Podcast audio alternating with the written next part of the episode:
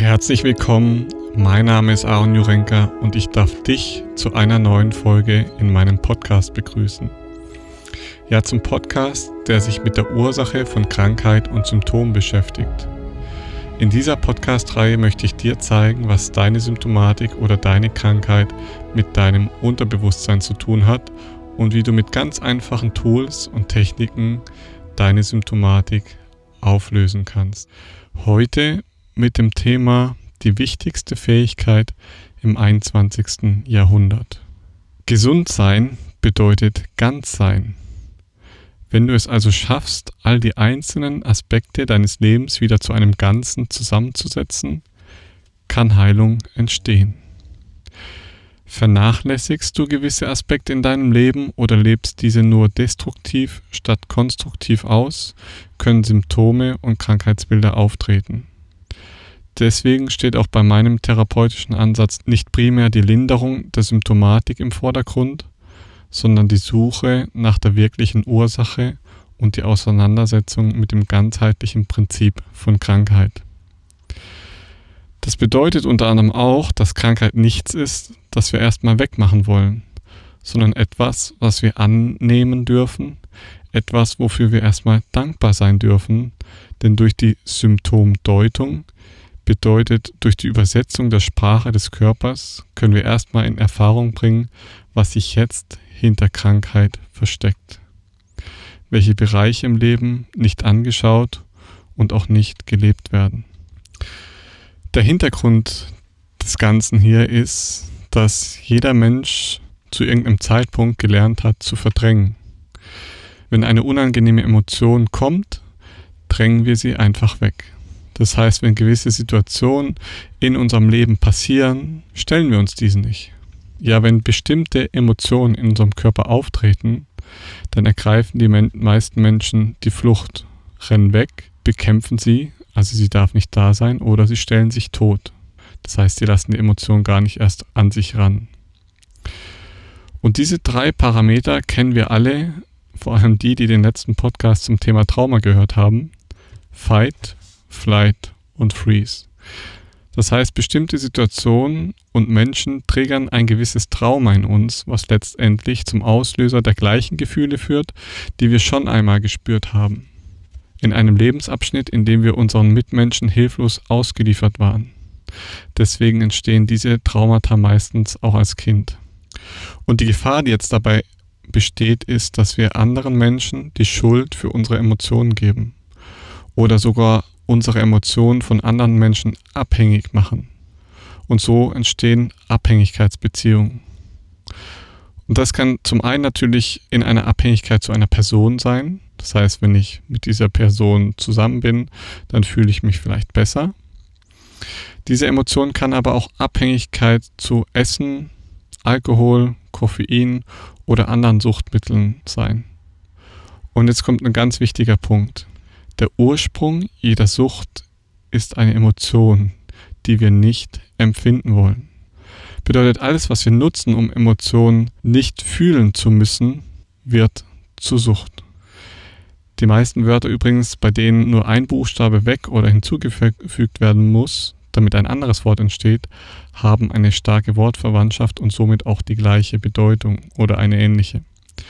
Und Sucht kommt ursprünglich vom Wort suchen. Bedeutet eigentlich, sind wir auf der Suche nach Heilung, nach Ganzheit, nach Vollkommenheit, nach einem sich wohlfühlen und nach einem geliebt werden. Ja, und jetzt überleg mal, was diese ganzen Süchte für einen Effekt haben. Die Sucht nach Süßigkeiten ist letztendlich nur die Sucht nach Liebe, die du wahrscheinlich zu einem bestimmten Zeitpunkt oder Lebensabschnitt nicht bekommen hast, ja, die ein Loch hinterlassen hat. Und dazu will ich dir eine Frage stellen. Wie sieht oder sah deine Beziehung zu, de zu deiner Mutter aus in den ersten zehn Jahren deines Lebens? Wie sieht sie heute noch aus? Die Sucht nach Arbeit, nach Leistung, auch im sportlichen Sinn, nach Karriere, im Beruf, ist die Sucht nach Anerkennung, eine Leistungssucht, Perfektionismussucht. Und hier auch wieder eine Frage, wie sieht oder sah deine Beziehung zu deinem Vater aus in deiner Kindheit? War er da? Hat er gesehen, was du Tolles in deinem Kinderzimmer gebaut hast? Oder wie gut du Fahrrad fahren konntest? Gerade die Sucht nach leistungssteigernden Substanzen, wie zum Beispiel Koffein, spielt in dem Bereich eine sehr große Rolle. Oder warum erlaubst du es dir nicht, heute nicht so leistungsfähig zu sein? Warum brauchst du denn einen Koffeinkick, um fit, munter und leistungsfähig zu sein? Um leisten zu können? Manchmal, wenn ich mir darüber Gedanken mache, hört sich das Ganze so einfach an. Es ist so banal, jeder hat es vielleicht sogar schon mal gehört, aber ich kann euch versichern, die wenigsten haben es wirklich verstanden. Ich habe lange dafür gebraucht und ich kann dir sagen, dieses Loch, was meine Kindheit in meine Seele gerissen hat, ist groß. Ich habe es lange verdrängt, habe es zugeschüttet und bin letztendlich auch davor weggelaufen. Aber ich habe sehr schnell gemerkt, dass dieses Weglaufen und Verdrängen ein sehr vergeudetes Potenzial ist. Denn die Symptome des Körpers sprechen eine klare Sprache. Und diese Sprache holt früher oder später jeden Mensch ein. Das heißt, was verbindet jetzt alle kranken Menschen? Was haben alle Menschen gemeinsam, die an irgendeinem Symptom oder an einer Krankheit leiden? Und diese Gemeinsamkeit heißt die Unfähigkeit, gesund mit Emotionen umzugehen. Und dazu dürfen wir erstmal anfangen, wieder zu lernen, was ein gesunder Umgang mit Emotionen bedeutet. Ja, meinen Gedanken, meinem Bewusstsein mal wieder zuzuhören, mir selbst zuzuschauen, zuzuhören, wie ich rede, wie ich handle, wie ich spreche, wie ich umgehe, wie viel Druck, Spannung und Enge ich mir jeden Tag in meinem Leben selbst erzeuge durch antrainierte Gedankenprogramme. Das heißt, wir dürfen anfangen, unser Unterbewusstsein wieder neu zu programmieren. Und genau hier fängt meine Arbeit an, denn durch die Deutung von Krankheitsbildern können wir herausfinden, welche Emotionen, also welche Bereiche in unserem Leben noch nicht in der Mitte sind. Denn hinter jedem Symptom und jeder Krankheit steckt eine Emotion, das heißt eine große energetische Kraft, die noch nicht gelebt wird.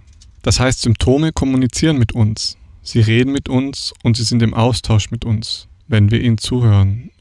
Und in dem Moment, wo wir die Sprache unseres Körpers wieder verstehen lernen, verstehen wir uns selbst auch besser, verstehen wir, warum wir so auf der Suche nach Leistung oder Liebe sind.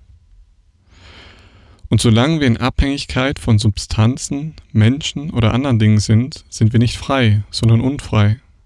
Bedeutet, wir entscheiden uns nicht für die Macht, sondern für die Ohnmacht und lassen andere über unser Leben bestimmen. Und das erzeugt wiederum Unzufriedenheit, Leere, Trauer, Wut, Aggression, also wieder Emotionen, die wieder unterdrückt werden wollen. Und dieser Kreislauf geht immer so weiter. Das heißt, die wichtigste Fähigkeit im 21. Jahrhundert ist, dass wir lernen, wie wir mit unseren Emotionen umgehen. Ja, dass wir verstehen, dass da ein limbisches Emotionalgehirn in uns sitzt, das täglich so einen richtigen Cocktail an Hormonen in unseren Körper schüttet. Und niemand hat uns gezeigt, was wir damit machen sollen oder wie wir damit umgehen. Im Gegenteil, wir haben ganz viele Vorbilder die uns gezeigt haben, wie wir es am besten nicht machen.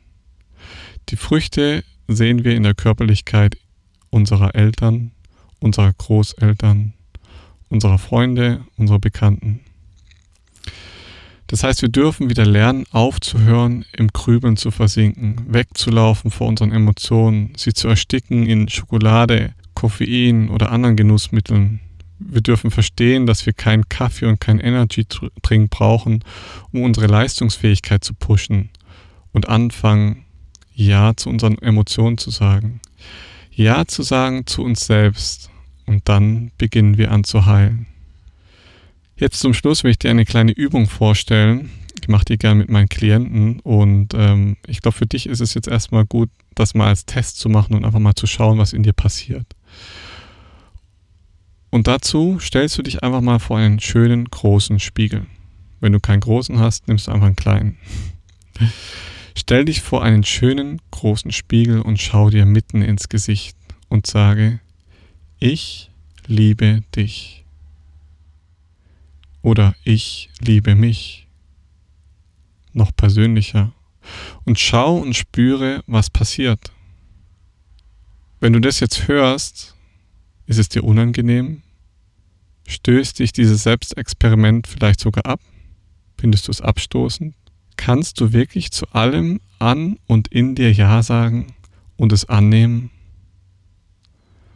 Oder nur, wenn ein schönes Kleidungsstück dein Körper verdeckt oder wenn Schminke deine Augen betont oder wenn eine bestimmte Leistung dich auf ein Podest stellt. Das alles hat viel mit Ehrlichkeit zu tun. Ehrlichkeit sich selbst gegenüber. Spür einfach mal rein, was passiert, wenn du Ja zu dir selber sagst. Spürst du Weite, Offenheit, Wärme, Gelassenheit? Oder wird dein Herzschlag ein bisschen schneller? Es entsteht Widerstand, Enge, Druck. Und damit sind wir heute schon wieder am Ende. Ich hoffe, dir hat diese kleine und kurze Folge gefallen. Schreib mir gerne einen Kommentar und lass mich wissen, was du dazu denkst. Weitere Infos findest du unten in der Infobox.